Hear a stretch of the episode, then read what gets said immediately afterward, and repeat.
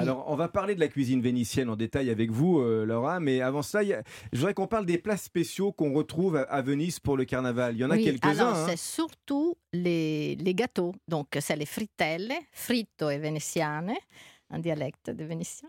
Et i, galani, c'est les crostoli. Oh, enfin, c'est un, un, gâteau que j'ai vu que voilà, il est, on va déguster. Il est là, au-dessus de Coluche. Euh... Anaïs Cardraon, qui, qui, travaille à la rédaction, les a fait ce matin. Ce sont un petit peu les beignets de carnaval vénitiens, on va dire. Hein. Les, voilà. Et après, on a aussi les hmm. frites qui sont plus des beignets avec de la levure. Les galani, c'est plutôt plat euh, et bien frit, bien sûr, avec beaucoup de mm. sucre glace dessus. Et ça, c'est les deux gâteaux. Après, les castagnoles, que c'est comme des beignets, mais plus compacts. Et ça, c'est vraiment les trois euh, déclinaisons de la pâtisserie vénitienne pendant le carnaval.